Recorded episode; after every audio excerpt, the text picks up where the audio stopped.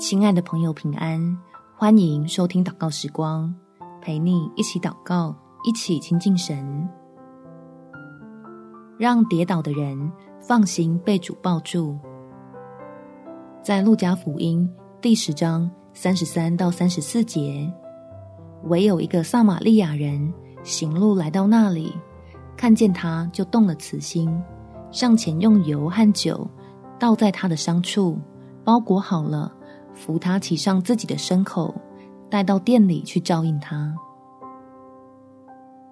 当身边的人遭受伤痛、陷入软弱的时候，让我们学习主教导的好邻舍一般，来帮助他止损、安慰、陪伴、引导到天父的慈爱里，好生休养，等待来日再次重新得力。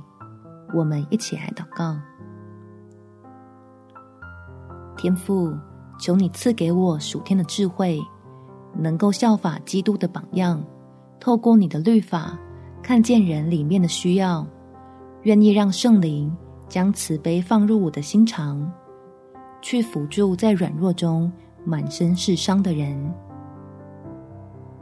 好保守我自己不离开恩典，也就不会感到丢脸，反被提醒自己同是得蒙连续的人。要珍惜这出于神的恩待，对主内的肢体彼此相爱，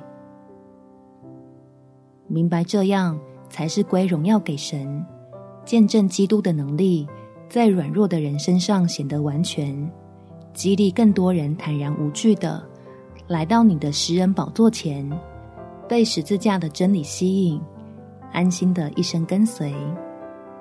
感谢天父垂听我的祷告。奉主耶稣基督的圣名祈求，阿门。祝福你行走在平安的道路上，有美好的一天。